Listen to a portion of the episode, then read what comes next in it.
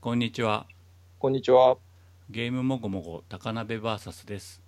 ゲームもごもご高鍋 VS は40代子持ちの4人を中心にテレビゲームやそれ以外の趣味のことをもごもご話すポッドキャストです。高鍋がホストで話し相手が毎回変わります。今日お送りするのはマッキーと。高鍋ですそれでは今週のゲストを紹介したいと思いますマッキーさんどうぞこんにちは。こんにちはこんばんはですね。こんばんはまあ撮ってる時間はこんばんはだけどね いや、なんか変な感じですね、これ。変な感じですねどこ見ていいかわかんない。どこ見て喋ってんですか、これ、高波さんは。俺はねあの iMac の前にマイク立てて喋ってるからネタ帳とか見ながら喋ってますあー、なるほど。はいえっと、自己紹介じゃあちょっとしますと、はいえー、まあ、マッキーと言います。 マッキーと呼ぶのもすごく久しぶりなんですけど。あそうなん そうですよ、僕はもう全然、高波さんしか呼んでないですからね、もう。いや自分でマッキーで、まあ、始めてたんじゃなかったっけ そうなんですけどそうだね、ねもう、ハンドルネームですよ。そうだよねはい。もうなぜ末期なのかも思い出せないぐらいなんですけど 本名じゃないの、まあそれ名前の文字入りですようんねそうだねまあ、正明というのうでん、はいはいあのそれを文字って末期って呼んでるんですけど、はいはい、あの何年ぐらい前ですかね高鍋さんと会ったのはもうかれこれ15年ぐらい前もっとかもねもっとですもっとです、 20年ぐらい前だねそう僕学生でしたからそうねそうで知り合ってで別に会ったことはなくてはいで俺がなんか違う部署に移ったんだよねゲーム会社のそう中でですあのでそそうのです時に絵を描くやつが欲しいなっつって、はいマッキーのことを思い出して声かけて一緒にちょっとだけ仕事したんだよね そうですね丸1年やらせていただきました、丸1年もあったか 結構長かった丸一年ね1年やったんですよあれ そっかそはっいか、、うんそう僕はちょうど学校卒業したての頃でう、んあのバイトしながらだったんですけど、うんまあ、絵でなんとか食べていきたいと思ってたんで、うんこう独学でウェブサイトを作ったりとかして、そうだねまあ、今でこそ SNS だ、ブログだってありますけど、うんうんうんうん昔ですからね、あの BBS だよ BBS いや BBS 懐かしいですね。 あの、アドビのページ見るというですね、あーわけのわからないアプリケーションを最使っ高て、最高です あのウェブサイトを独学で作りまして、で、その時に、まあ、イラストアップしてたんですけど、うんあの高鍋さんからこう声をかけていただいたような記憶がありますね。うんうんそうだねで、ええ、あの気に入っていただけてうんあの、東京駅で会ったの覚えてますよ、最初。東京駅だったっけあそう東か京駅です。そうですだね東京駅で待ち合わせしたんですよ。うんうんうんうんまあ、その後ちょっと、うんあのお話にもあった通りあの一緒にお仕事させていただいたっていうのがうんうんうん結構、僕の中ではかなりのターニングポイントでして、あ本当 はい、もうすごく影響が大きい方ですね、高 鍋さ何の影響だかわかんない けどん。いろんなあそうという感じです。はいはい、はいでえっ、と実はゲーム後にもゆかりのある部分があって末期はね、はい、あのそうですね前のゲーム後のメンバーである吉野と川野が通ってる学校の先生でもあるとはい、ついに親玉の方が登場みたいなねそうですね。そういうニュアンはスもある、ね今も先生なのかなあそうです、あのーでもその2人を実はちゃんと、うんあの指導してたとか教えてたということはなくてですね、うんうんあのーまあ、当時は高鍋さんからちょっとうん紹介してほしいということで、うんうんまあ、あの声をかけて学生を紹介したっていう形だったんですけど、顔は知ってんの、顔はもちろん知ってます、でおうも知そってるの紹紹介するときに、うん、僕も初めてあそうそなのん2だ人に会ったみたいな感じなんですよ。はういん、うんまさかあの後ずっと付き合いが続くとは思わないぐらいそうですよ、僕、だから、ゲームが始まって、あうんなんかやってると思って、うんうんうんうんちょっと実は寂しかったという、えなんでだよでまあそうね寂しかったっていうのは分からなくもないんだよねで俺なんか今その、まあ、今これゲームの第2部的なことをやってるんだけど、はい、まあ、さっきあの「何歳になったんですか?」って言われて45歳ですって答えたんですけどはいはい、まあ追い先どれぐらいあるのか分かんねえなと思って その、まあ、そ折れりこ返そしといえば折り返しそうそうそうそれこそその末期とかの時代にあった仲間たちがいろんないるじゃんはいあいつらに一人ずつ声かけていこうかなと思って、なるほど。うんそのうちの一人がマキですという感じそうです。はい。うんあの、妄想カフェです。妄想カフェです ね妄想カフェっていう名前でなんかねあのネットでしかつながりのない友達同士で会ったりしてたんだよね、やってましたね。はうい。んテキストサイト全盛の頃だよね、前世の頃です。うん、でもあの頃のフラッシュとかそううそうそうあの頃の付き合いの人しか残ってないもん逆に言うと、あ、本当ですかう。うーん、ん。不思議なんか不思議ですよねそのはいツイッターとかになってから知り合った人とかほとんどいないっていうか、あうあん。付き合いが続くっていうのがねうんなのでなんかあの血が濃ゆい感じのつながりを勝手に感じてますけどねそうなんですよね。うん全然、その、本当に、この音声で話してるのも、うんお久しぶりですっていう、もう何何年ぶりっていう感じなんですけそうだねだど、からさっきもちらっと話したけど、最後に会ったのが新宿でね久々に話そうぜっつってはい。はし8年か9年ぐらい前だもんねそうですね。それ以来ですよ、だから本 当に。繋がってんだか、繋がってないんだかっていや俺は繋がってると思ってんだよ勝手に、 うん、いいや、僕も相変わらず、その、ラブフルも見てますし、やブルはい。うんそっかそっか、うん、直接的な付き合いをしてなくてもさインスタだったりさフェイスブックだったりさまあミクシーがなくなっちゃったかもしれないけどそうですね。はい。なんかうっすらつながってる感じがしてなんか親戚とか親友とかって割とそういう感じじゃないなんかこあうあ気。配を感じてれば別にいいやみたいなそうですね。ううんん。でそういう意味ではねもうかなり気配は感じてますけそどうだよね。ねだからなんか年賀状みたいな文化もなくなってきたしさ聞かないですね。そうそういう意味ではああなんか写真に写ってんな元気そうだなみたいなうん。それぐらいでちょうどいいやっていうはい。感じではありますまあ本当は東京にいたらねもっとバシバシ会いたいんだけど離れちゃってるっていうのもあってね久々にこんな収録みたいな形で会えて嬉しかったなと思いますはい。はいで、まあ、続けて近況の話をしたいと思うんですけど、はい。最近ね自転車で転んだんですよね え、大丈夫なんですか怪我、怪我とかまあ怪我した話はこれからしようと思うんだけどは。はい。子供と出かけてたんだよねはい。で帰り道にこう自転車キコキコこいでたらなんかちょっといろいろ考え事しててぼーっとしちゃったんだよねこぎながら。そうそう、はい。で家のそのマンションの駐輪場に置くにあたってあのアスファルトの道路から歩道のところにちょっと一段ガクンって上がんなきゃいけないのはい。はい。はい。そうですね。その上がる時にこう歩道と平行になるじゃんタイヤが、はでい。そこがこうずりってなんないようにいつも子供とか嫁とかにはちょっと直角気味に入んなきゃダメだよって口うるさく言ってたのに、うんうん。俺がぼーっとしててそれずりってのをもろにやっちゃったのはい。はい。そしたら浅なんい、か浅い角度だったんですねそうそうそうそうそしたらその左側に綺麗に斜めに倒れてってあズサーってなったんだよねはい。でしばらく何が起きたのか分かんなくてで次の日東京出張だったのはい。だからいややべえなんかどっか折れたりとかして明日行けなくなったらどうしようと思って、うん頭の中でいろいろ考えを巡らせてたしあとなんか iPhone とかさあとカバンの中にスイッチとかも入っててさうん。壊れたらどうしようとかっていろんなこと考えてたのはい。そしたら後ろからついてきてた子供がタタタタってあの自転車降りて駆け寄ってきてはい。倒れた俺の自転車をテキパキと起こしておう。で俺ひ左膝が痛いって言ったんだと思うんだけどうん。痛かったなーって言いながらこう 膝をなでなでしてくれたんだよね 子供 がすごい ですね。すごいと思ってでなんかまあ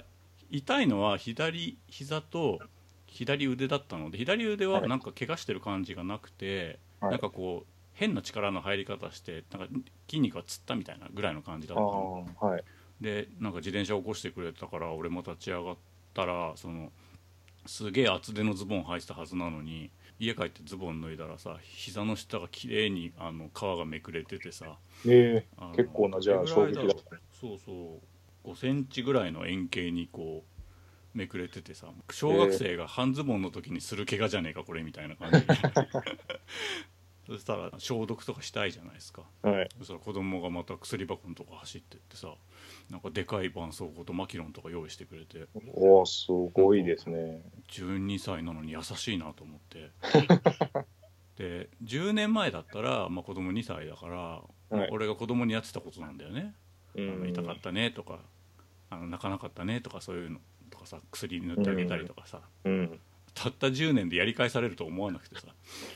めっちゃびっくりしたっていう そういう話なんですけど、すごいと思いますね、それはう。ん、うんまあ兄弟いないんだけどお兄さん的役割みたいなことに結構憧れが強いんだよね子供が。なるほど。で今6年生だからそのマンションの同じ学校に通う子供たちとかを引率して学校に行かなきゃいけない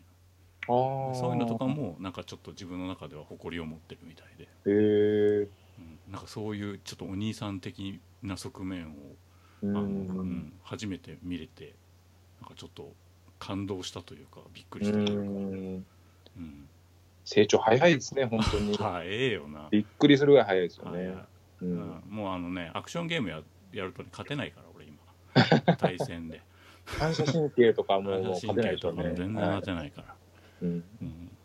大変あれじゃゃないですか、あの、ファミコンとかやらせてないですかファミコンはねなんかそのドットとかにあんまりその憧れがないっていうかうん。ゲームはめっちゃやってるよだから今だったら「モンハンワールド」とかバシバシやってんだけどああ、そっかそっか。あとなんか PS4 の「進撃の巨人」とかで巨人殺しまくってんだけ ど、なんか俺が時々スイッチとかでさ 2D のインディーズゲームとか買ってさこれ結構面白いぜとか言っても、ふーんみたいな感じなのあんまじゃあ乗ってこない感じですか乗ってね。こないねう、うんん僕の同僚があのファミコン好きな人がいて、はいはでファミコン見に出たんでいすはいよはいね。はで、お家でやってるっていう話聞いいはて、いでその子供と一緒にやってるんですよ。いいね子供がもうめきめき6万2が上手くなってるみたいな話を聞いてです ね。英才教育じそうだ今の子にとってファミコンってどうなのかなとか、まあ、難易度高かったり、ゃん、うんうんこう理不尽なゲームもあったりするじゃないですか。はいはいはいはいでも話聞いてると全然こう、お操作できるようになってるみたいな、面白がってやってるよみたいーな話聞いてたんで、高鍋さんとかどうかなと思ったんですそけうど、だよねなんか別になんか差別してるわけではないんだけどでも、うんどどうせならリッチな画面の方が好きみたいって感じだねああ、なるほど。うん。だ 3DS とかもやってるけどドットのやつよりはなんかやっぱちょっとポリゴンっぽいやつの方が多いかなああ、なるほど。うんかっこいい強いみたいなその小学生が好きそうな画面のやつがいいみたいやっぱ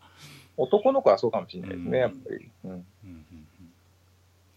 まあそんな感じであの中学生になること自体もびっくりなんですけ ど中学生の親ですよ。そうそう12歳にしてこんな体験すると思わなかったという話で した。ありがとうございます。はーい、今日はですね、はい、映画のお話をしたいなと思ってまして、はいはいちょうど今日この今収録してる日がですね、アカデミー賞の受賞結果が分かる日でして、 3月5日ですはい、3月5日になってます。で、高鍋さん、どうですか、アカデミー賞とかって興味ありますかね。あのねアカデミー賞作品とは結構俺相性いいみたいだけどそのああ賞が今回どれを取ったかとかっていうそういうのを追っかけてたりはしてないなるほど、なるほうど。んうん、僕、結構アカデミー賞好きでうん、うんうんあの毎年楽しみにしてるんですうんけど、結構その、映画の出来云々だけじゃなくて、うんアメリカの映画業界のうん裏事情みたいのも分かって面白かったりするんですよね。で、今年はちょうど先ほど発表があって、作品賞が、シェイプ・オブ・ウォーターというああ知ってるよあの作品賞も監督賞も取ったんですよ。 CM やってるよね今ね CM 今バンバンやっててですね、あのちょうど日本では3月の1日から公開されてああて、うんうんだからアカデミー賞ってあの大体うん。あの受賞結果出てから日本でやるんですよね、公開 がそうだね遅いよそねうはっきり言ってアカデミー賞あまり楽しめないんですよね、うん日本だと。自分が応援してるのがね通るか通んないかみたいなそうなんですよ、うんうん応援できないっていう、そもそも。で、今年は比較的日本公演がもうされてて、うんあのそれで見れるっていう年でもあったんで、うんそういうなんか楽しみ方も今年はできたんですけど、うんうんまあ、シェイプ・オブ・ウォーターが見事取りましたね。おおーあれじゃでなこれんか半魚人みたいなのとそうなんですよ恋愛するみたいなやつでしょと一番これ画期的なのが、うんその SF なんですよ、要は。うん SF が撮ったのって多分初めてなんですよ。あああそう言われてみたらそうかそう、あの、2001年宇宙の旅っていう、まあ、はいはいはい有名な映画あるんですけど、うあれですら、便利だねそう、あの受賞はできてなくてですね、あできてないんだできてない、へノミネートで終わったんじゃないですかね、確か。スタンリー・キューブリックの映画ですけどう。んそう、だからすごくそこが今年の一番画期的なところ今までじゃありえなかったような、うーんううんん、で話の中身も僕まだ見てないんですけど、うんあの結構その声が出せない女性が主人公であったりとかあそういう感じなんだんそあの要は人魚姫みたいなお話でうん大人のなんかおとぎ話ってういう、んまあそうだろうねで、まあ、人魚姫ではなくてその王子様の方が半魚人なんですけどうん まあ半魚人っていう、まあ、怪獣怪物であったりとかうん女性が口が聞けない、えーうん主人公であったりとかうんでその周りを取り巻く人物もうんこう黒人のいわゆる舞台が1960年代なんであ過去なんだ過去の話なのでう、んまあ、立場がないっていうか声がこううん出せないっていうんですかね、うんあの人たちうんうんうんが結構主なキャラクターになってるってところもなるほどなんか今のこうトランプ政権じゃないですけどうんその辺の時代を反映して作られてるなみたいな感じはうん受けてます。はいはいで何より嬉しいのがあの監督がギレルモ・デルトロっていう人なんですけど、はいはいよく聞くよね名前はそうこの人何映画作ったの何かって分かりますか高鍋さん。うんあのね箱作あれでしょパシフィックリムでしょパシフィックリムでそう一番予算がかかってる映画ですクリねムパシフィックリムとあとなんだっけななんかねもう一個俺見てる作品あったんだよな昔のやつ、昔のやつ多分、うんあのパシフィックリムが一番有名で、うんその次みんなにみんなが知ってるのは、うんあのヘルボーイのシリーズなんですよああそれは見てないなあ見てないですか、うんヘルボーイ2作品あるんですけど、うんあの1作目僕大好きでへえあのいわゆるアメコミなんはでいすはけいど、知ってる知ってるでもマーベルとかとはちょっと違うのかな多う分、んあの会社が違うと思うんですけうどんあのヘルボーイ自体はかっこよくないんですようんうんなんかがたいよくてあのひげ生やしててなんか鬼みたいなやつでしょそうあの赤いんですよ赤鬼みたいな感じでで頭はげててみたいなうんうんでも敵キャラがあの半端なくかっこよくてですね、うんそれですごい記憶に残ってる映画でうんはいはいあとちょっと前の映画でその「パンズ・ラビリンス」っていう映画ですね多分これじゃないですか、知らないなあ知らないですか俺が見たことあるのは今ウィキ見たらブレイド2でした ブレイド2の方で すか渋いこれ渋いですねそうパンズ・ラビリンスは僕初めて見たこの人の映画なんですよね、うんうんで大体怪獣出てくるんですよああそういう感じだだからまあ異形のものに対する眼差しみたいなことなんだろうねそうなんですでうんあのちょっと調べるとこのギレルモ監督はうんもう、あのはっきり一言で言えばオタクなんですよねはいはいよく言う日本特に日本のオタクなんですよねうんうん特撮ものとかはいはいそれこそ怪獣ものとか円谷プロのこう作ったドラマとか、うんそんなのばっか見て育ったメキシコ人っていう感じの方なんですよあメキシねコ人なんだそうメキシコ出身なんだけど全然その自分がもう周りのメキシコ人に比べればマイノリティみたいなへえそういう怪獣と共に育ったような人なんですよねう。んで、面白いなと思ったのは、この映画、作ろうと思ったのは6歳の時なんですよ、この人。うんどういうことだあの、美女と野獣ってあるじゃないですかう。んうんあれって、いわゆる、まあ、怪物と人間との恋愛じゃないですか。まあそうで、ですね結局、メッセージとしては、うんあの、恋愛とか、まあ、愛情っていうのは外見じゃないんだよって話。うんまあじゃまあないですまかあまあそうねその、見かけはもう野獣で、うん別に美なんでもないんだけど、うん心を通わせてうん愛が生まれるって話うんなのに、うん最後人間にしかも美男子で王子様になるっていうのにもう納得いかなかったらしいんですなねるほどねなんでこう自分なりの美女と野獣を作りたいみたいなうんうんうんのが6歳ぐらいにそれを思ってずっと温めてきた企画っていうのを聞い てうんる6歳ってすごいいなと思って、確かにねはい、だ本当はこれちょっと今日までに見たかったなと思ったんですけど、うんちょっとまだ見れずじまいでうんこれから楽しみにしてるんですけど、うんそうかなんか俺あの CM の情報しかないんだけどはいまあその「美女と野獣」的な話なんだろうなっていうことではなんか意外性とか特にない分かりきった話なのかなと思ったけど今聞いた感じだとちょっと違うんだねそこはねそうですねうーんなんかちょっと関心が、うん、湧いたそうかこれはそうぜひ高鍋さんにも見てもらいたいなうんまあ、題材的にはすごい好きでそういうなんか弱者とか異業種に対するうん、なんかい偉人というかそういうのに対するねうんうん眼差しというか。といううのが一つと、ん、はいあとはですね、高鍋さん、あれですよね、ダンケルクは見てるんですうよん、ダンねケ。ルクだけ見てる、はい、ああとあれかノミネートで言ったら昨日ちょうどあの「ブレードランナー」見ました2049。 2049おーどうですか、ブレードランナーってもともと好きでした、初代っていうか、いまあ一作の好。きっていうか世代だよね俺ら俺らよりちょっとお兄さんたちがすごいこううん熱狂的に好きで、うん、そのお兄さんたちから教わった作品っていう感じであー確かにそうでかもし俺れないね大学生の時にあの、はい最終版っていうのが劇場でかかってたんだよねでそれはいではいはい最初に見てるから、劇場で体験してんだよね一応、なるほど。うん、で大俺は画オ面リでジ見れてナルはすげえ好きだけどオリジナルあ 20一番最初。うん、2049はちょっと違ったかなーって俺的には 絵はすごい綺麗だけど、はい。うん、なんか期待してたものとはちょっと別でしたって感じだ、う。うんん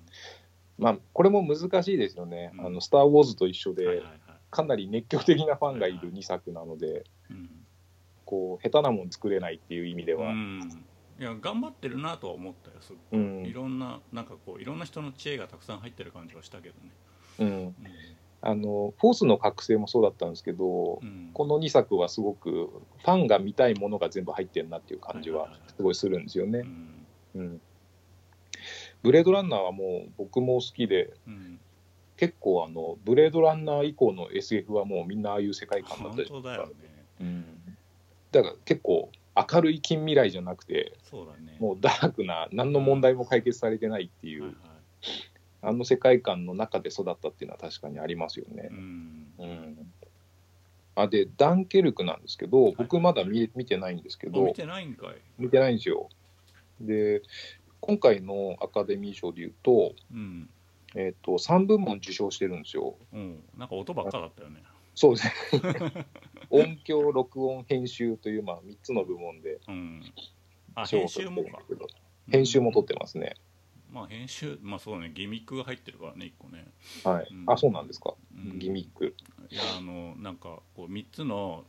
ステージをパラレルに書いてるんだけど、本当は時間軸がずれてるみたいな、そういう編集だから。ああ、なるほど、なるほど。でも別にそれを聞いたからって、なんかネタバレとかそういうことでは全然ない。うーん。あとは、まあ、音ですよね。音が、まあ、一つ、まあ、うん戦場なので、はいはいはい。音がある意味、その、臨もう場一感つがあ主るという役、かね。そう、主役でもあるみたいなところがうん。あったらしいですね。音どう、どうでした俺あいあの iTunes で見たからなんとも言えないけどあ、そうなんですうん、もうでももともと音楽とかセリフとかが極端にない作品なのでうんもう音と絵だけだよね音と絵だけ。音と絵だけを体験する感じなんでうん。あの、まあ、主役ですよある意味音はまあ、そこが受賞のうん一番の理由なんですかね、やっぱりそしたとら。思うねあうんの本当に戦場にいるみたいな気持ちになるっていなるほど。う、ううんんちょっとダンケルカーこう見てみようかなと。ぜひ見た方がいいし、はいあの可能だったらどっか映画館で見てほしいしうん、もっと許されるんであれば大阪の万博公園の中だけにある IMAX シアターだと100%のダンケルクが見れるらしそうなんですか。い、うんって言ってたよなんかその16対9じゃなくて4対3に上に引き伸ばしたフル画面で撮ってるらしいから、あ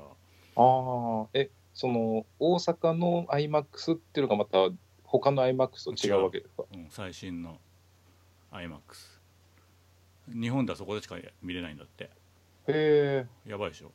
え、やばいですねう。ん、だけじゃあもどその時見に行けなかったんだよね子供たちがあの戦争映画だからってちょっと気持ちが乗らなくてまあ確かにそう。多分全然残酷な話じゃなかったから、うん、うん、見終わってみたら子供も全然見れる話だったようでんしんどくなる感じでもなかったうん、なるほど。うんそうなんだ。っていうか、え、撮ったまんまがじゃあ見れるってことですね、それは。撮ったまんまって言っていいのかどうかわかんない例えばさうん 3D の映画ってあるじゃん今、はい。 3D の映画は 3D のカメラで撮ってるから 3D の映画なんだけど、はい。 3D で上映しないと映画100%じゃないかって言われたら別にそうじゃないじゃんうん、うん。で多分そのダンケルクも必要な情報は16対9の中に入ってると思うわけですよはい。だその代わりその断ち切りの部分でね漫画でいう断ち切りの部分が端まで見れるっていう話だと思うから、なるほど、なるほど。まあトリミ体ング験として別のものされたってうん、体験として別のものになるとは思うけどうんそそれが全く違うものかっていうとうんそんなに違わないような気もするし、ことねうんまあ、ただが目がねその画面に覆われてる感じみたいなのはよりその空と陸みたいな話もあるから、はい。うん、なんかよりその臨場感みたいなものは増すんじゃないですかね。なるほうど。んまあ、そう言われるとなんか見たくなっちゃいますそようね。そうそうそう 確かめてみたいよね。うん。うわんかりました。うんうんあとはそうですね。ダンケルクつながりで言うと、はいはい。ウィンストン・チャーチルっていう映画があるんですよね。へえ。あのそこれ歴史もの歴史もので、うん。賞で言うと主演男優賞を取ってるんですよ。はいはあのゲイリー・オールドマンという役者なんい。ですけど、はいはいはいはい僕はもうゲイリー・オールドマンって言ったらもうレオンなんですけどね。うんレオンのあの、うん切れた警官の、はいはなんですけど、役中のやつな。役中の。うん。で、ゲイリー・オールドマンがチャーチル首相を演じてるんですよ。へえ似てんのかな。全然似てないんです似よて。ないよね。チャーチル首相ってもうとにかく白人の男性でおじいちゃんなんですけど、うん。とにかく滑覆が良くて、はいはい。そうだよね。そうなんです。全然見た目違うんですなよなんか特殊メイクとかしてるってこと？そうなんです。で、その特殊メイクしたのが辻さんっていう日本人のメイクアップアーティストさんあーそれそれがなんか今日ニュースで流れてきたやつか。はいずーっともう辻さんのニュースば流れるんですけど、はいはいはい。でもうこのゲイリー・オールドマンがこの映画出るときに、うんそのメイク辻さんじゃなきゃやらないっていう話で、マジか。こうダブル受賞なんですよだから名指しだったんですよへえ。そのきっかけがあれあれみたいですねあの猿の惑星みたいですねあそれをやったんだ。ゲイリー・オールドマン結局出てなかったんですけどうん。その時のあの多分ティム・バートンだと思うんですけど違うかなティム・バートン猿の惑最星初のやつだよねその後はティム・バートンやってるかどうか知らないけどはい、うん、まあ、そこで出会ってそのへーメイ、クの技に惹かれてうん、へで今回やるんだったらもう辻さんがいいということでえまあ選んだみたそいですねうなんだろうねあうのん猿の惑星とかもさ輪郭は猿だけど顔の部分の演技とかはさちゃんとついてくるっていうかさその特殊メイクがそうです目のね目の表情とか、うんそういう技術なんだろうねきっとねだから辻さんのそうすごいところは目って言われてるんですいやよ、そうだよねうん、もうなんか生き物の目が作れる唯一のメイクアップアーティストみたいなうでんシェイプ・オブ・ウォーターの怪物も実は辻さんらしいんですようん売れてんね売れっ子ですよでもあの映画業界から身を引いてたらしいんですけどどういうことなん だよ何業界にいるんだよじゃあ彫刻家をやってるらしいですよやっぱそういう系なんだそういう系ですねなるあでちょっと話戻すと、ほどねそのウィンストン・チャーチルっていう映画自体がうん、うん、要はダンケルクの裏側なんですよこれほそのまさに劇中でチャーチル首相がう、うんヒトラーとうん、そのダンケルクの戦いを政治の側の視点で描いてる映画がウィンストン・チャーチルなんですよ。へだからこれダブルで見ると面白えいみなたるいほな。どねはい、ほうほうほうほこれでも公開はもうすぐかな、3月末ぐらいですね、日う本では。あもう完全にそのアカデミー賞取ったよを売り文句にしたいっていうー狙いが見えてますけどね、うんまあでも特殊メイクが取っただけなんでしょ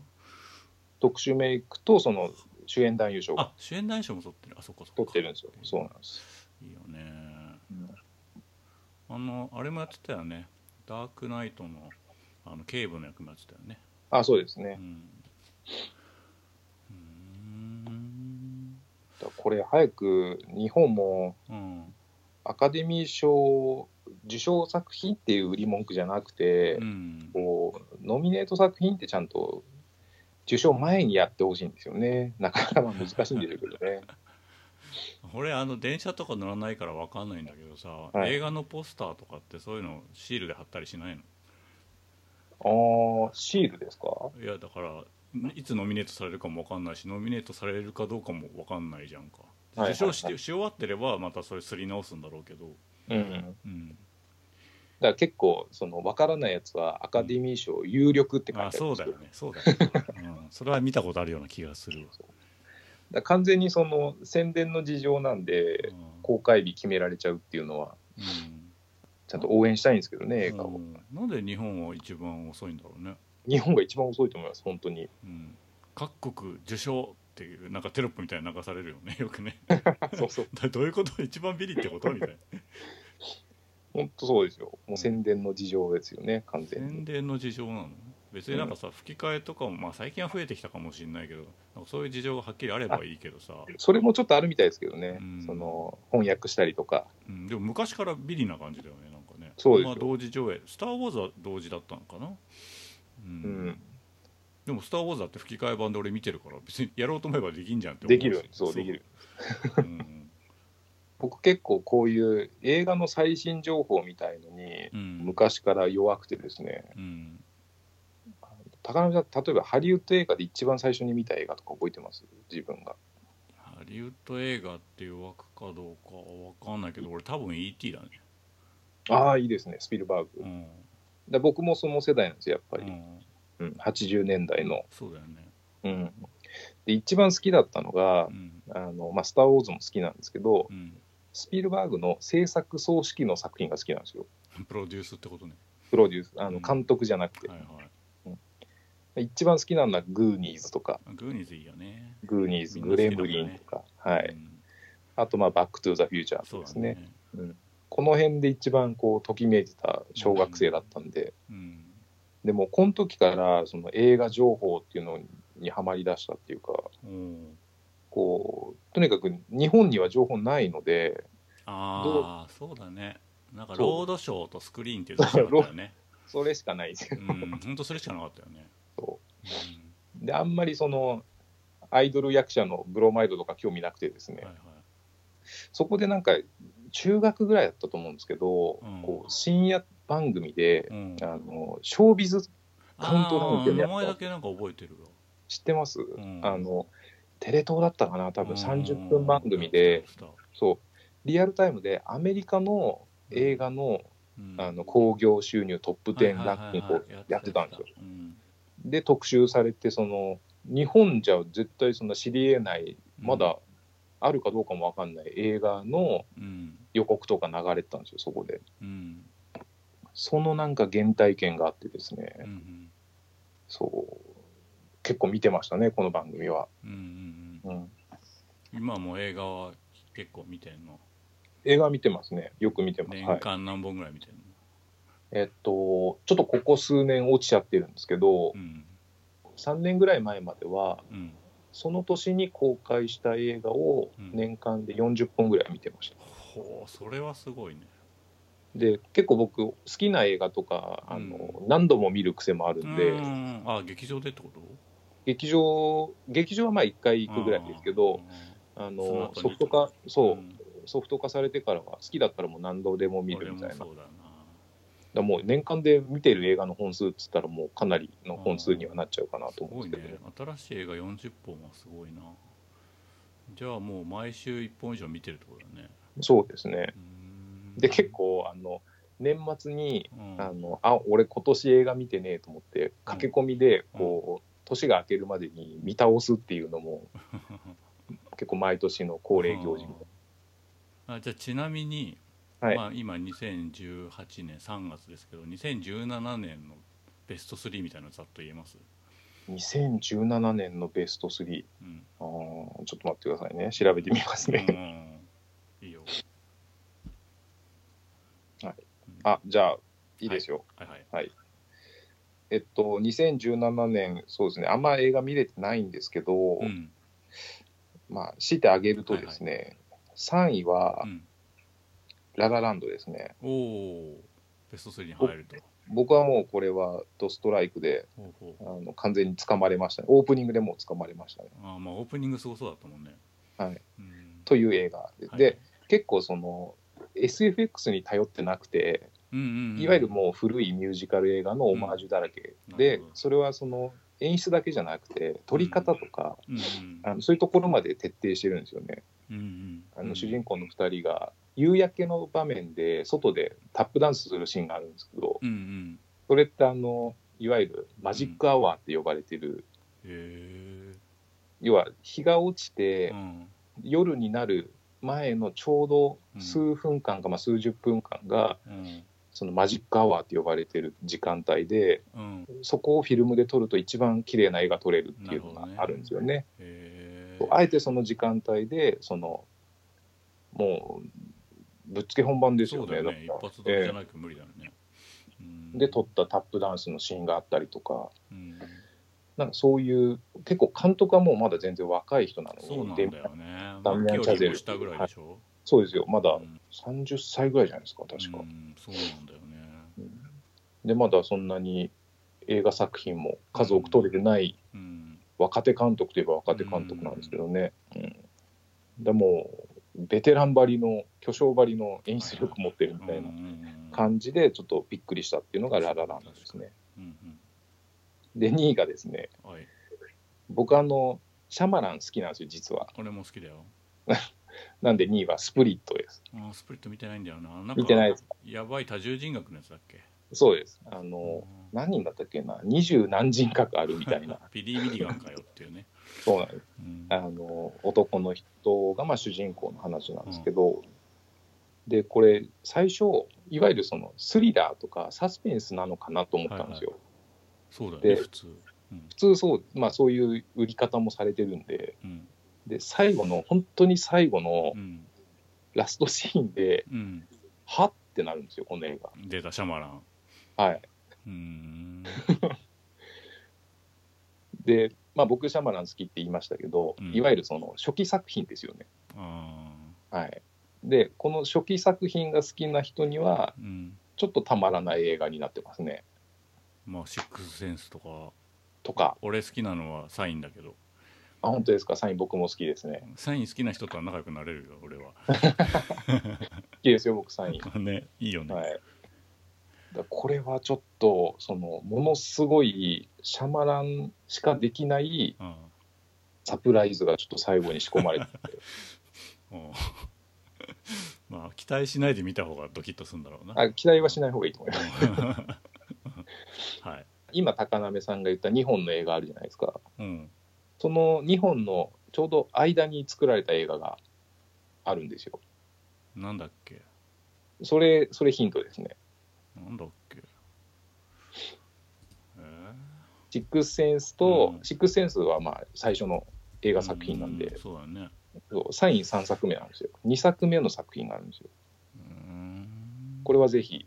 うん。ちょっと待って。これとセット調べでてるからはいアンブレイカブルアンブレイカブルですね。アンブレイカブルも見たよ。あ、見ました。うん、見た見た。スチュアート・リトルは見てない。ジェ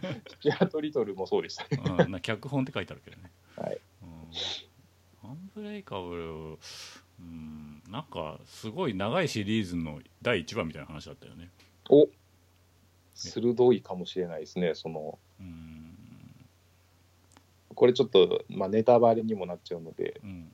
はい。はい。まあぜいいひわ興味を持ってもらったら見てもらいたいなとはいはい。いうやつですね。はい。はい。じゃあ、堂々の第一位お願いします。第1位はですね、もうこれ圧倒的でしたね。ほ第1位は、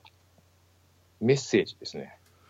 う。マジか。じゃあ、あれか。あブレードランナーの監督だよな。そう、へドゥニ・ビルヌーブですね。 えあれでしょあの、バカウケにそっくりな UFO が出てくるやつでしょバカ受けにそう、あの、地球を侵略されるみた いな バカオープニングでしたけど。言いたいだけでしょ、それ っていうまあでも評価高いよね。俺見てないんだけど。見た方がいいです。絶対見てください、その感じだことれは。これはですね、うまくちょっと説明できるかわかんないんですけど、うん。僕、あの、とにかく SF が好きで、で、どういいう設定を盛り込むかってところがうん。うん一番好きなんですよ。はいはい。で、メッセージはまあ原作があるんですけど、うん。 これはあの、まあ、異星人がそのバカ受けに乗ってやってくるんですよ。バカウケね。で、まあ、あらすじだけ簡単に説明すると、うん。うん当然、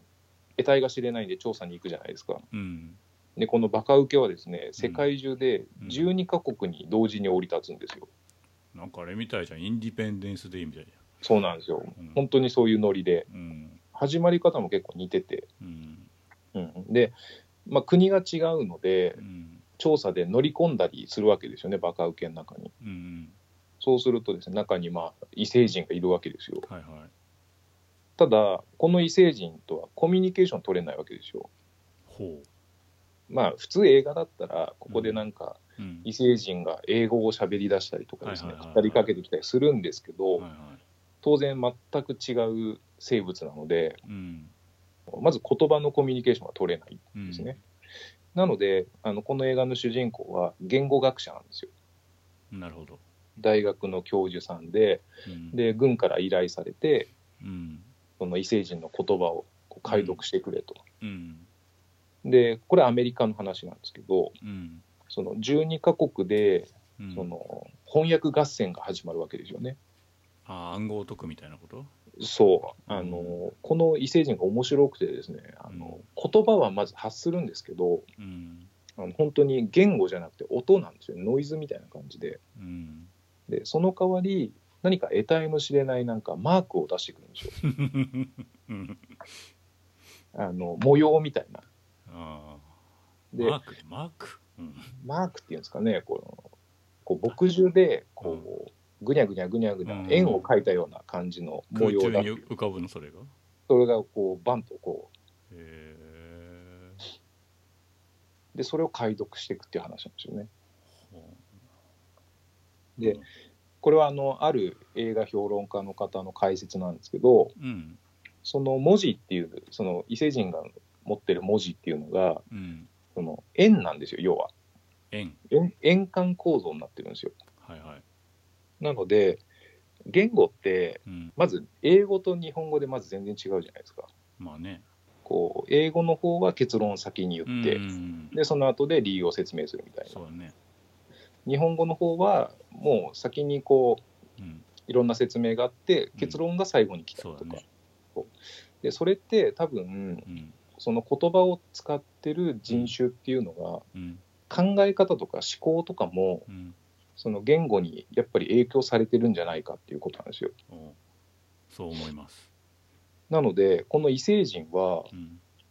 どういう言語を使ってるかっていうと、うんその円環構造の文字を使ってコミュニケーションしてるんでうん終わりと始まりがないんですよね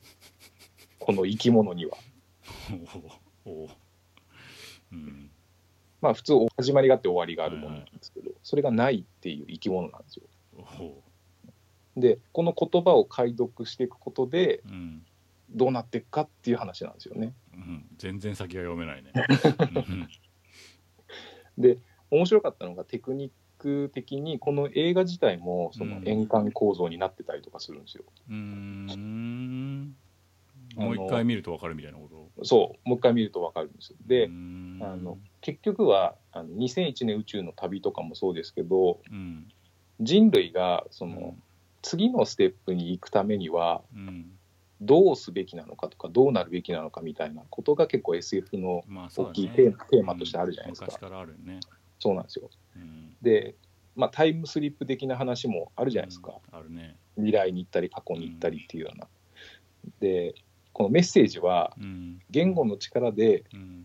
こう未来と過去をうんつなげるみたいな話になってくるんですようんテーマ的にはすごい深いうん話になってるんですよね。うん全然手触りが想像つか ないよ見ないとわかんないねこれこれはぜひ見てもらいたいですはいね。はいうん、まあ切ない映画ではありますけどね。切ないんだはい。分かり合えるのかな分かり合えないのかなうんそそこはやっぱ含みが遠いんだろうなそうですね。はい。うんちょっと見てみてくださはいはい、はいまあ、ララランドとメッセージはちょっと見てないんで見ようかな、はいい。ぜうひ。んあそうかあともうチェモランのも見てないもんなうん。そうかはいはいわかりましたそう。いまあちょっと見たい映画がいっぱいあって、見れてないのもいっぱいあって、うん限られた中ですけど、今の3本ですかね、2017年だと。おおあれ君の名はって去年一昨年君の名は一昨年ですね。で、あまだ実は僕は見てません。うそ えーじゃああれはこの世界の片隅にはこれも一昨年かそれも一昨年。あ、でも、な今回アカデミー賞逃したんですよ、ノミネートを。なあ取ってほしかったなノミネート作品の選出の方法が今年変わったみたいで、ほ今までだったら絶対入ってるはずって言われてて、ううーんノミネートされなかったっていう、ちょっと残念な、うーんうん、すごい名作みたいですね、評判があすごい。見てないんか、はい見てないですよ。俺映画館でも見たし iTunes でも買ったしうんいや最高だなそう、わかるんですけど、どうしてもこう、日本の戦争じゃないですか。うんどうしてもこう、蛍の墓のイメージを持ってしまうんですよね。はああ蛍の墓パートもあるけど い。でもどさらにもっと生活に寄ってたりするので2000年以降の映画って感じはするんだような、ん。あの漫画もこの人の描いてる漫画ってあのいろんな作品ああるけど大体戦争の話ではい。どれもその大義とかさあと,、はいえーとまあ、政治的なメッセージよりもその個人にフォーカスしてるってところがいいよねって話になってるから、あうーん、結構じゃあ、その対局で戦争を表現してるわけではなくて、全然そんなだからもうなんだろう戦闘機とかも出てこないあ出てくるのかな音だけとかそんな感じかなああ、なるほど、うんそういう背景の中での日常の、そうそうそう日常があまりにその僕らが想像つく日常だから可愛らしい日常だからその、うん触れ触れ幅がしんどいみたいな そういう感じ、なるほう。、どうんんすごい可愛らしくてみたいですね。なんか、うんいろいろ評判ですよ。いやこのこれ世は界の片隅に。はうい。んでこの監督がエースコンバットとかの脚本も書いてるん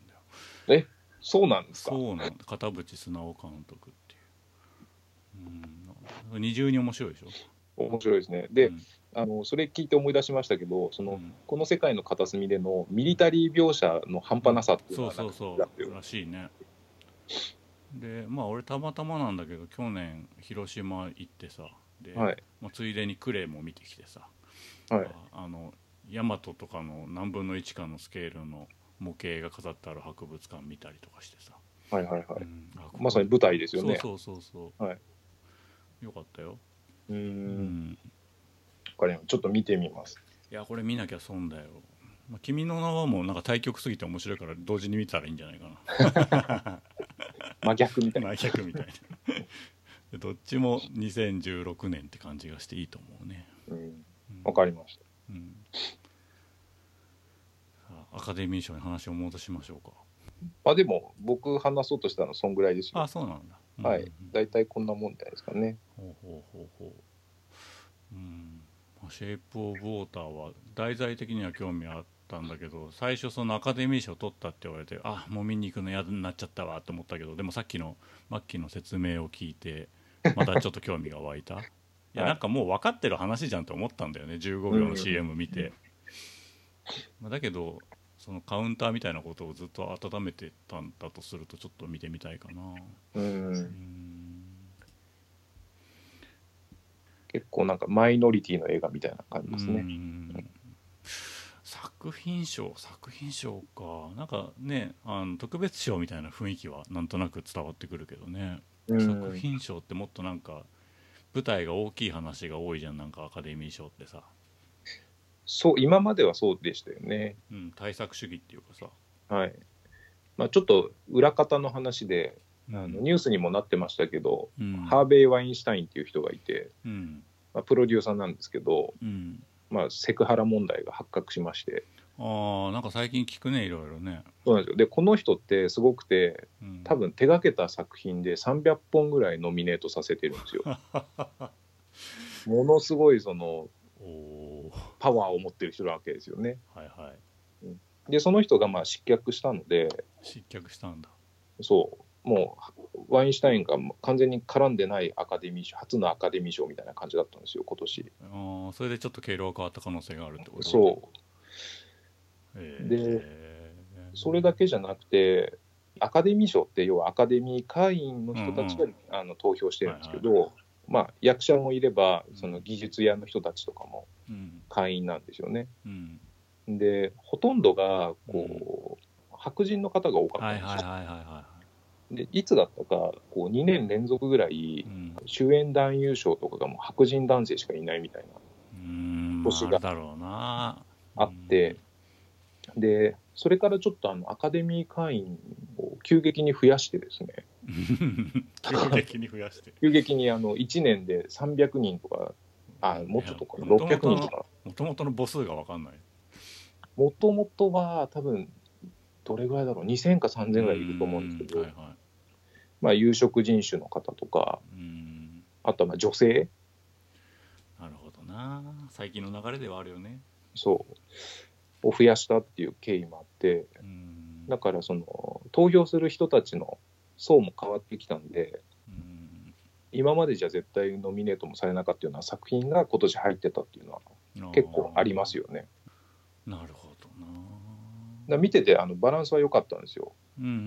うんうん作品の内容も監督も例えば役者の人たちのショーとかもうんもう程よくあの黒人の方もいればうんうんいろんなまあ人種のはいあはのい地域の方がいたりとか女性も多かったりとかはいはいちょっとそういうふうになってきてますね今。うん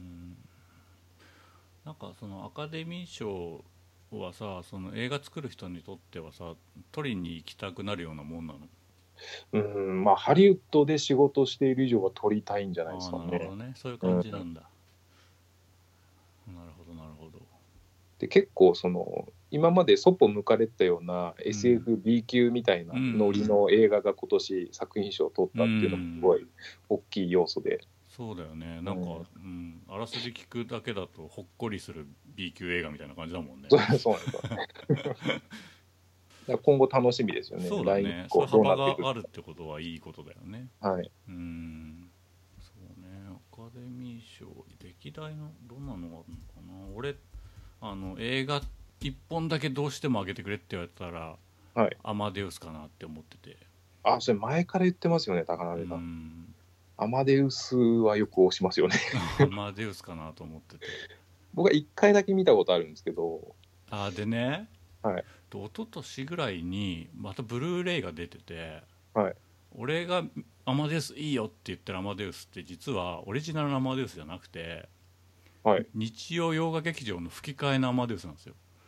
でそれのあ、でもそういうのありますよ。テレビのやつってちょっとずつカットされてるじゃんだかうん。らそれを完全版の長いやつに、えっと今の声優が当て直して何抜けてるとこも全部当て込んだやつってのが一昨年ぐらいに出たんですよそうですね。えあのななんつってたかななんかふ吹き替えすごいぞみたいなシリーズがあるんだけど、えはいはいは うい。んそれをねまた今年になってねあのアマゾンかなんかで半額になったの買ってね何十年かぶりに見て超感動 したあ、やっぱ感動しました。前。も持ってたのぶあの、はい DVD 完全版みたいなでもそれは吹き替えが入ってないのよはい。でもうあのサリエリを演じた声優の人とかも亡くなってて代役の人が間埋めたりとかしてんだけどはい。いやー最高だね最高でしたか。最高だったうんあのモーツァルトの声をはい。足立みつのタッチのさタッちゃんの声三ツ矢う道也。ん三三ツツ矢矢裕二なんとかさん三ツ矢裕二さんはやいってて、うん、あのキャラクターはオリジナルあの本当の俳優の声聞いても俺三ツ矢裕二の方がいいなって思うもんねそういうのありますよあねる。あるうんあのジャッキー・チェンの声をやっぱり吹き替えの方がいいよなみたいなのあるよね、石丸さん、絶対石そう丸さんみたいそうそうそうな。ありますね。はい。うん、そうか。アアママデデウミススでアカデミー賞前から言ってますよね。うん、アカデミー賞何アカデミー賞でいいっつったらんアカデミー賞でいいと言ったら歴歴代のアカデミー賞の中ではい、マッキーが押せるやつは何そうですね、作品賞な作品賞。作品賞ってだったら出てくるんだろう俺作品賞アマデウスそうでもないんかアマデウスでも撮ってますよね。うんいや撮ってるよあのその当時4つかいく撮ってんだよねうん、うん英国王のスピーチハートロッカーを見たなスラムドッグミリオネアも見たなあディパーテッドもいいねディパーテッド見てないですね、ディ僕。パーテッドすげえいいようん、ロード・オブ・ザ・リングの3も撮ってんだねうーんうーんやっぱ、うん、スケールがでかい作品ばっかだよねなんかそうですねタイタニック」とかうん「フォレスト・ガンプ」とか「フォレスト・ガンちプょっもと面白いけど」かなり遡りますけどう、んアマデウスが1985年なんですよそうだね。よねうん、俺インマンもいいし、で、今、僕大好きですね。あ俺先週ぐらいにまた見直してうん結構良かったね俺映画館でも見たんだよなレインマンなんかねあのテレビでやってたのを録画してみたらねトム・クルーズの声、山ちゃんがやっててちょっと違和感あったねえー、あんまないよね、ないですね。うんうんラストエンペラーも好きだし、まあ、ロッキーも撮ってんだねロッキー作品賞ですか作品賞あ、本当だ。意外だね77。意外はい。だね、そんなもんかうんやっぱアマデウスがダントツだな俺の中ではうん、僕はそうですね、過去の作品でいうと、うん羊たちの沈黙あはー好きなんで俺ちすゃんとよ見。てねえんだよなうんまあ代表作だよねかなり怖いですけどね。うん最近あの主演の人見ないねジョディ・フォスタージョディ・フォスター。あうの、んアカデミー賞の、えっ、と、プレゼンプレゼンーテーターやってましたね。最近だと、あの、バードマンっていうのが好きですね、作品あバー賞。ドマンね俺データ買ったのにまだ見てないんだよあ、ぜひ見てください。うんなんか iTunes で安かった時に買ったわうーんマイケル・キートンですよ、バードマン。 バットマンじゃバットマンバットマンと、がやっぱバードマンやっぱ出てきますよん、ね。やるっていうねうん、うん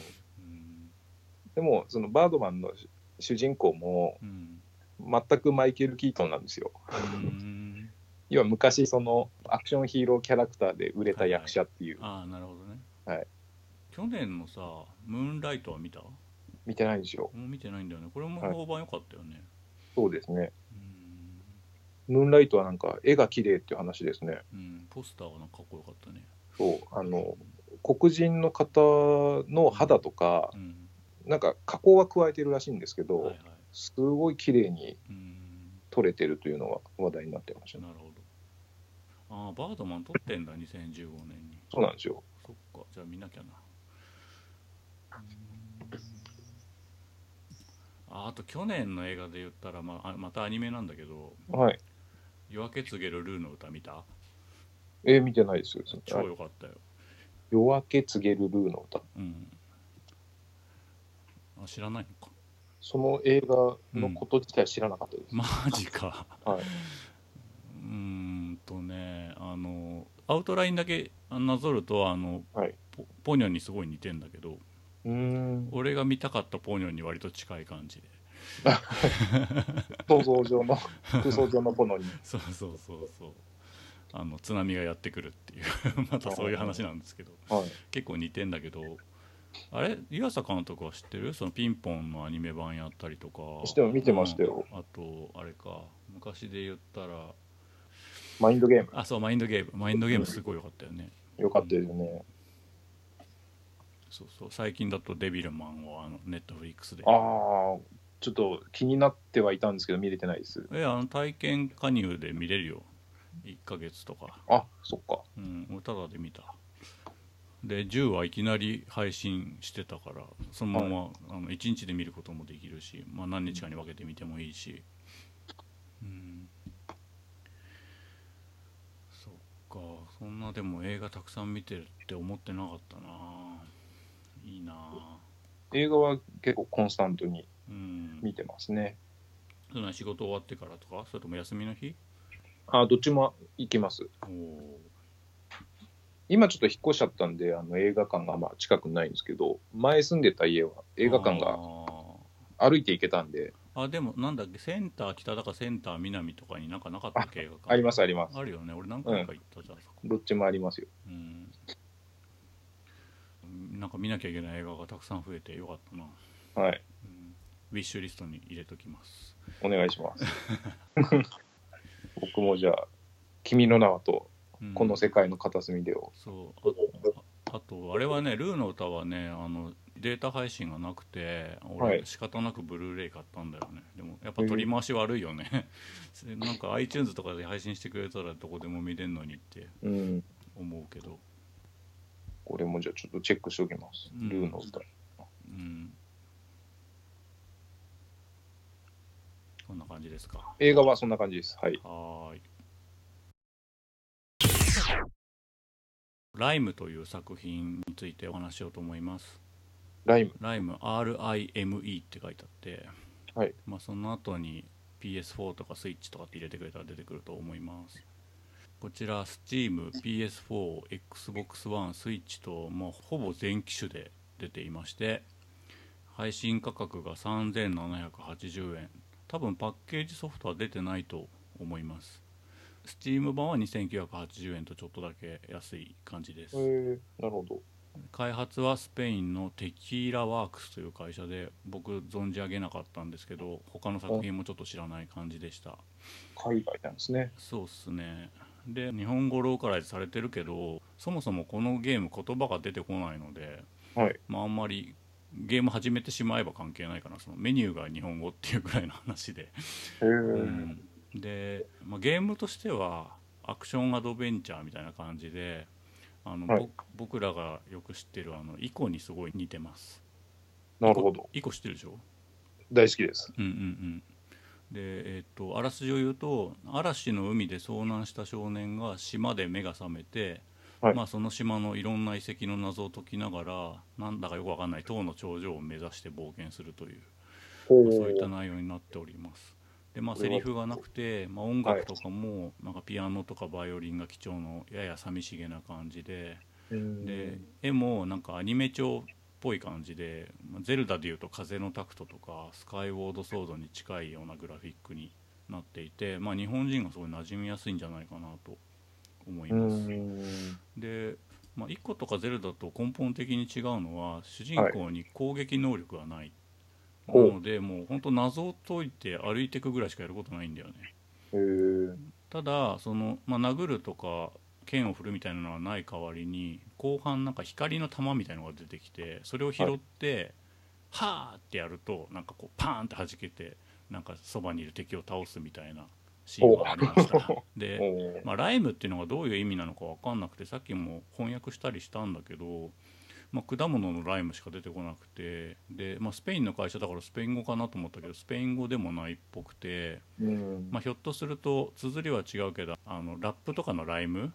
うんうん韻を踏むって意味らしいんだけどうんうん。なんかあのこの世界ってその海で遭難した後の世界ではあるんだけどなんかこの世じゃない感じもちょっとだけあってそのああ。現実とあの世の韻を踏むみたいな風に捉えられなくもないなって思ったうんんだうよんね、うんだからそういう意味ではなんか「リンボー」とかあと「風の旅人」みたいなそういうちょちょっとあっち側に足を踏み込んでる感じうん。なるほどって。いうのがありますうん。でまあ声の力がなんかその謎のトリガーになってることが多くてなんか時々ね光るお地蔵さんみたいなのがあちこちに置いてあるのでそこで、はい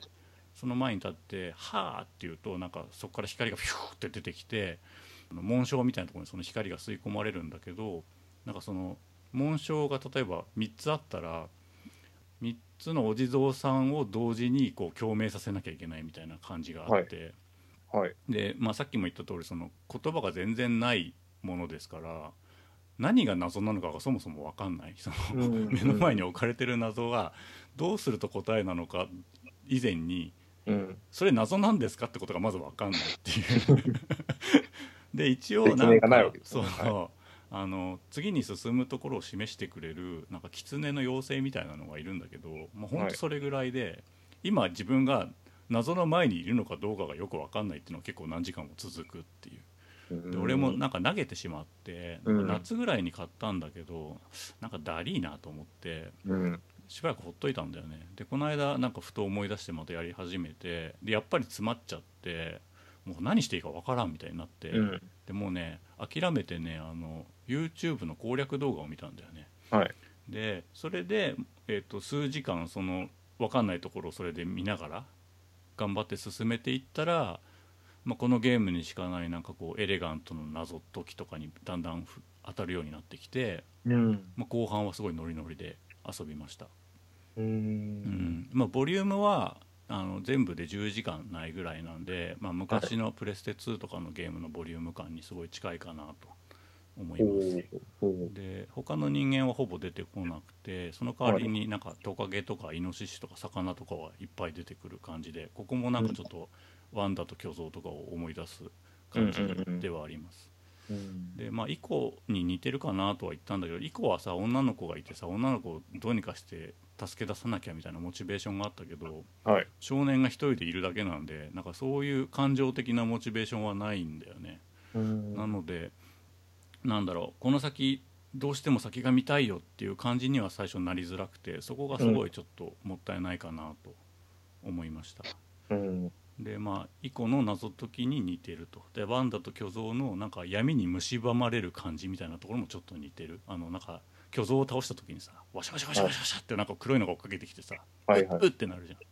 んなんかああいう感じもちょっと入ってたりうんあと人食いのオアシトリコのその言葉が通じない相手と仲間になってちょっとわずかに心を通わせる感じとかも含まれてたりして、多分上田さんの作品好きなんだろうなっていうのが随所に伝わってきます。なるほどうん、でさっきその「リンボー」にも似てると言ったけどその「はい風の旅人」の感じもちょっと似てて「風の旅人」ってなんか知ってるあの砂漠を。やりましたああよやったやったはいあれもさ言葉なかったじゃん。びっくりしましたねうん、で言葉なくてなんか感じろみたいな感じ じゃんそれぐらいなんか突き放されてて、はいうん、ああいうのが好きな人とかはやっぱいいんじゃないかなって思うでまあいろんな景色が次々に現れてきてそれがどれも綺麗なんだよねはいだけどね残念なのがそのまあ俺スイッチでやったんだけどスイッチのはいその携帯モード、あの手に持ってやる場合だ手に持とってはい画面が暗すぎてああのースイッチの画面設定を最大限に明るくしてさらにライムの中のオプションのゲームの明るさを最大限にしないともう暗いシーンでは何してるかわからんみたいなう感んじになっちゃってでスイッチってもともとそんなに電池が持つ方ではないからはいもう画面最大限にすると電池めっちゃ食うんだよね。えーそこはちょっともったいないかなって思ったのとあとねスイッチだけなのかどうかわかんないんだけど処理落ちがひどくて、えーまあ、謎解きだからさこういろんなとこ見渡したいわけはいでカメラぐるんぐるん回すんだけどさフレームレートとか低いからさ酔っちゃうんだよねうんでそれがなんかあの一番ストレスだったかなうんで逆にプレイヤーが死んじゃう時っていうのがその落下とかでねうまく飛び移れなくて落ちて死ぬみたいなことあるんだけどパッて画面が暗くなってすぐその直前から巻き戻るんでそういうなんかゲーム的なストレスは全然なかった、あなるほどうんうん、なので本当なんかその処理的なところとかがもうちょっと磨かれれば、うん、なかなかいいゲームかなとは思ったんだよね。うんでまあさっきその序盤は気持ちを引っ張ってくれないとは言ったんだけど、はい終盤になるとあの突然この上官に訴えられるようなカットシーンが挟まってきて。まあ、なんかワンダと巨像とかもそうだったと思うんだよね、なんか10はい14番目とか15番目ぐらいに急にカットシーンが入ってきて外の世界が人がやってきてみたいな話あったじゃん、うんうんああいううなんか急展開があって、んなんかそういうのがもうちょっと序盤にもうああってくれたらもっともっとみんな入りやすいのになって思ったねはいでまあ3780円は安くないけど、うんまあ、ゲームデザインとかゲームボリューム的には適量で、まあ、処理的な問題がなかったら、まあ、3780円はちょうどいいんじゃないかなって思えただから、まあ、スイッチってもともとそんなに性能がいいハードではないからひょっとすると PS4 版とか PC 版がそういう問題がないんだとしたらそっちの方がおすすめかなといううんうんうんうん感じです。はい。今僕、そのライム画像検索で見てるんですけど、うん、これ、綺麗ですね、グラフィック。いいよあのね。世界観っていう意味ですごくそうそうそう。惹かれるものがありますね。うんうんうん確かにちょっとセルっぽかったりとか、そう日本人が好きな感じだと思うんだよね、これなんか敵っていうのは、いわゆるどういう敵が出てくるんですかね。敵 言っていいのかななんかまあそのちょっと黄泉の国みたいなニュアンスもあるからあーあのー千と千尋の顔なしにそっくりなやつがいっぱい出てきたりと かそうなんだうんあとねあの巨大な鳥あのプテラノドンみたいな、はいあのすごいでかい鳥が中盤すごい襲ってきてそいつに捕まるとゲームオーバーみたいなへーうんなんかねそれそいつは日が当たってるとこを襲ってくるから影から影にこう走って逃げなきゃいけないみたいあな、ーうんそういうゲーム性があるんですね。じゃあ、それは。うなるほど。なんかスペインのゲーム会社とこれ全く知らないからさなんかうんちょっと新鮮だよねスペインスペインで人もゲームやるんだみたいな気持ちになっちゃうよね確かに、でも、うんこれ、あの、今日聞かなければ、うん、確かに遊んでないだろうなっていうゲームなんですよ。ああそうだよねうん高梨さん、どこで知ったんですか、このゲーム。これ多分任天堂ダイレクトでこれからインディーズのゲームが出まくるよみたいな説明の時に見たんじゃないかなでスイッチ版だけ遅かったんだよねはい多分処理が追いつかなかったんじゃないかななんか予想よりも、でなんかね夏に出たって言ったけどつい何週間か前にねあのちょっと画像が綺麗になりましたみたいなアップデートがあったんだよね、はいだからまだその最適化が100%にはなってないんじゃないかなっていう気がしてますなるほど。うん、ちょっと他のハードうんでやってみるのもありかもしれないですね。そうだね、 まあ、でも同じ処理落ちをする可能性はゼロじゃないとは思うけど、 まあ、PS4 版と画像を比べてそっちの方が綺麗みたいな比較動画とかもあるみたいだね、う、うん確かになんかちょっと移行ですね、これは。一個だったり、ワンダだったり。まあでも、色味的には本当風のタクトみたいな。そうそうそうまあちょっと南国な感じもあってね、うんそのなんか何やっていいか分かんないっていうのは、あの、ありますよね、たいまやに。本当に分か んない嘘だろってぐらい分かんないうんで溶けちゃっても分かんない時あるから ねあそれが謎だったんだみたいな そもそも分かってないっていうねうん僕はあの、昔アドベンチャーゲームとか好きだったんで、うんいわゆるテキストアドベンチャーとか好きあだったんであはいはいは何もう何をしてどう進めたらいいのかわからないっていう経験はよくあるんですよね。いうんあるねあと何でしたっけちょっとタイトル忘れちゃったんですけど、うんプレステの初期の頃でう、んなんだろう綺麗なグラフィックの中をたださまようみたいなゲームありませんでしたっけミストだ。あミストあプレステってそのプレステかはいはいはい、まああれは Mac とかで出てたからね昔ね、うんミストみたいな雰囲気も、多少あるかもね若干ありそうなはいん、不思議成分としては似てるかもしれないうん、なんか仕掛けを動かすと何かがゴゴゴゴゴって動いてみたいなさ、はい はいはい。うん、面白そうですね。うんこのライムって確か意味わかんないけど、うん愛だけ小文字そうなそのうとそうかそう意味があるんですかね。気になるね、はい別になんかね果物とか出てこなかった気がすんだよなうんうんどういう意味なんだろうかでまあなんか各種レビューサイトとかうん評価見てもまあまあ、うん、評判はいいみたいで、うんうん、多分あれなんでしょうね、その小規模な制作会社なんでしょうね、きっと。だろうねボリューム的にはそんな感じだからね、うん最近なんかそういうゲーム増えてますまよあ、イね、ンデそィのーズ配っていう言い方してるけどね、配信系で、うんまあ、値段も手頃で、でもクオリティ高いみたいな、うん、結構、ツボにはまるそのグラフィックとか世界観出してくるゲームがあって、うん、リンボとかもだから、もう最高だよね最高でロストラライクですよ、僕。イインサイドねはいインサイドやったンサイドは、うんあの無料でできるところまでやりました。 あ全然ダメやんあれ、まだずっとあるわけですかあれ、えっと、無料でできるとこってどこまで、初めて、うんあの機械でうん、人を遠隔操作するあ結構いけんだね、であの建物うん、かなんかに入る直前で終わるんですよ、うんうんうんうんうんうんそこまではやりましうんうん多分10分の1以下だと思うねそれでねた、あじゃあまだ全然あるわけですねうんいやもう本当何気なくダウンロードして何気なく始めたんですけどあーえそれは何 iPhone ってこと iPhone ですさああーの最初 iPhone でやってコントローラーの方がいいよあそうなんですよでこれはちょっとすごいぞと思ってびっくりしてう、んうんであのうち AppleTV があるんでうん、はいはい AppleTV 版を落としてちょっとやったんですよああそういうのあんだへえ、 AppleTV でテレビに映しながらうんリモコンがあるんですけどうんうんうんそのリモコンを横に持ってコントローラーみたいにしてできるんですよああなるほどねすごかったですね。なんだこれはって思いました。うん最高だよもし外国のゲーム会社に勤めることあったらプレイデッド行きたいもんちょっと まあでも役に立てることが何かあるのかどうかわかんないけど、このグラフィックっていうか世界観が、うんもいやインサイドいいよねそうですねはい色の感じとか含めて最高そうなんですすよ。もう最初のその、ちょっと右に歩いて、トラックが出てくるじゃないですか。もうそのシーンでもやばいと思ういます。ん映画っぽいよねなんかそう映画の質感を感じるよねうん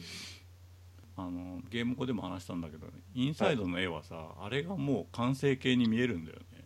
そうですねあれ以上なんか別に細かくリアルになってほしくないっていうかうんうんだから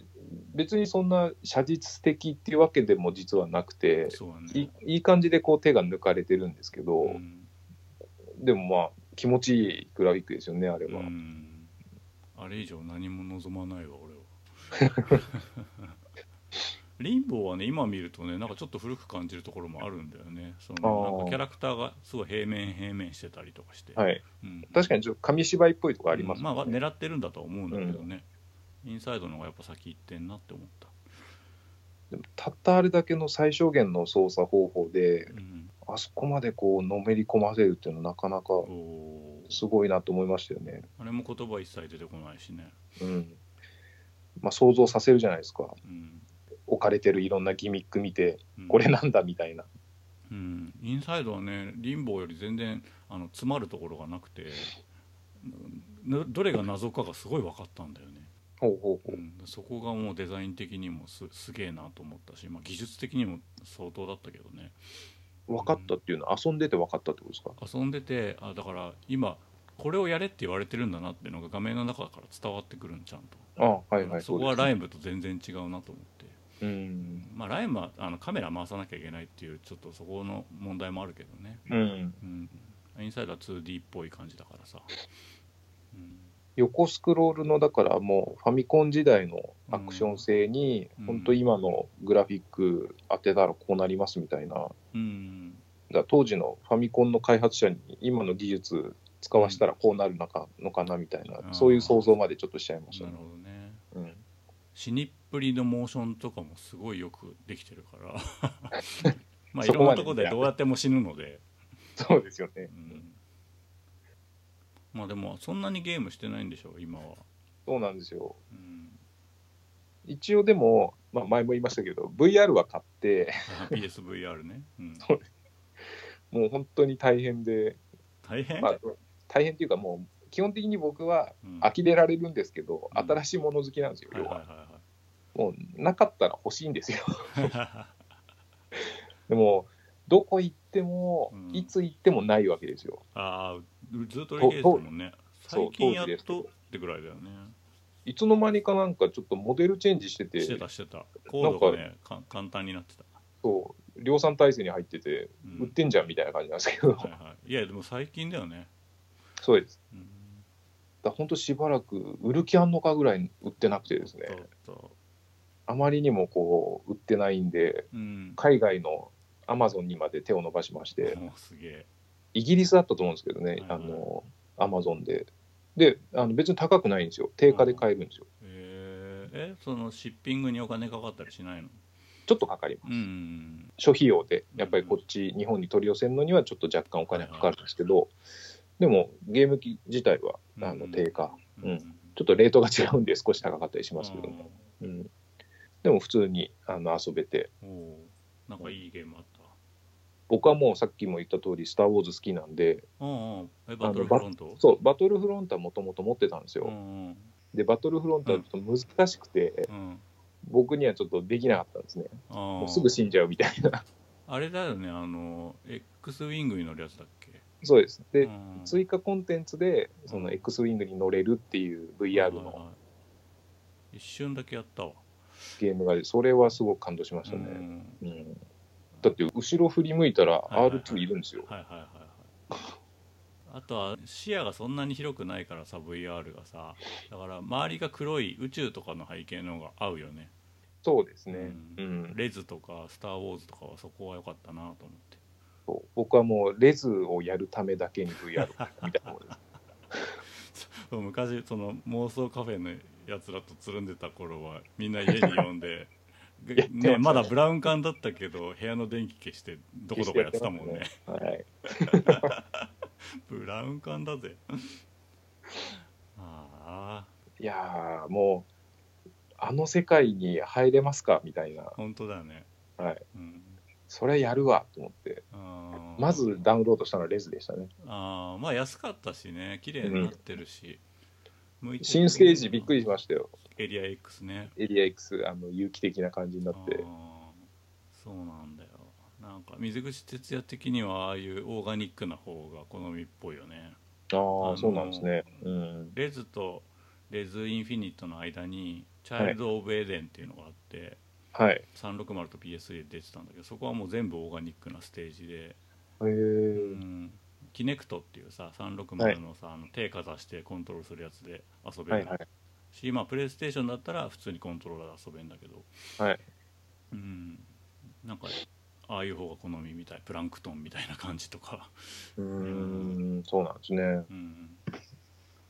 らちょっとゲーム機買うはいいけど、うんあんま長く遊ばないみたいのが続いてますね。うんまあ VR もひとときほどはなんかね熱がちょっとこうあ熱くならなかった感じはあるよね はい。今年になって全然聞かないもんね VR の話そうなんですよね、ソフトがあんまり。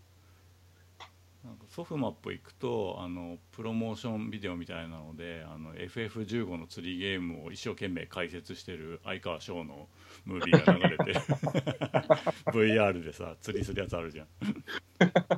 本物みたいだよみたいな話をあの本当に釣りする人の格好しながらやってる やりたいって思えんのかな、それね、うん、あのスイッチも買いましたよ、だかあそうなんだら。はい。じゃあフレンド登録しようぜあれあはソフト何買ったん ソフトは、ワン、ツースイッチと、もう渋ワン、ツースイいッ チ。はい。あと、ゼルダももちろん。ああゼルダもちろん今までもそれだけですかねあ。ゼルダをそう、うん本当にゆっくりやってるみたいな感じです。ああまあいいよねもう俺と子供はあのエクスパンションキットも全部クリアしてやることねえわみたいな感じだけどでもそれでもね今日もまたプレイしてたねなんかゼルダうん。うん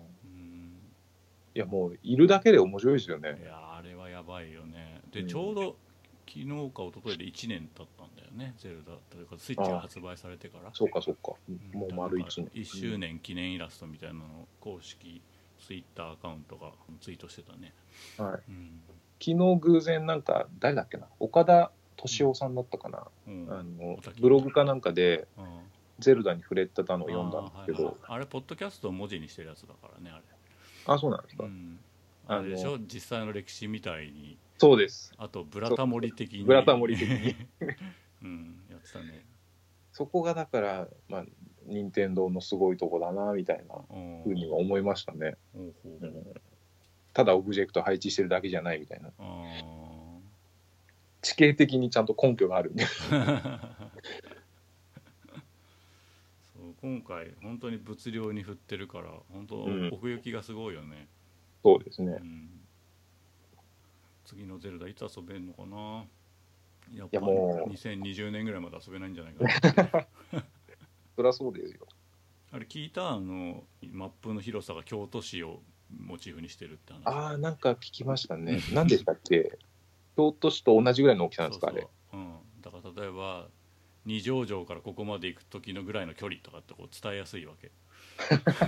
あのスタッフの間で地元だ。そうそうそう会社があるから京都タワーからあそこに行くまでの感じとかっていう感じみたい、うんなるうんほど。すごいよねそれ言われたら群の音も出ないわてか、そんな広いんだ。ハイランド。あそっかまだ何始めたばっかりそうですよ。あそうあの最初の土地からは出ましたけど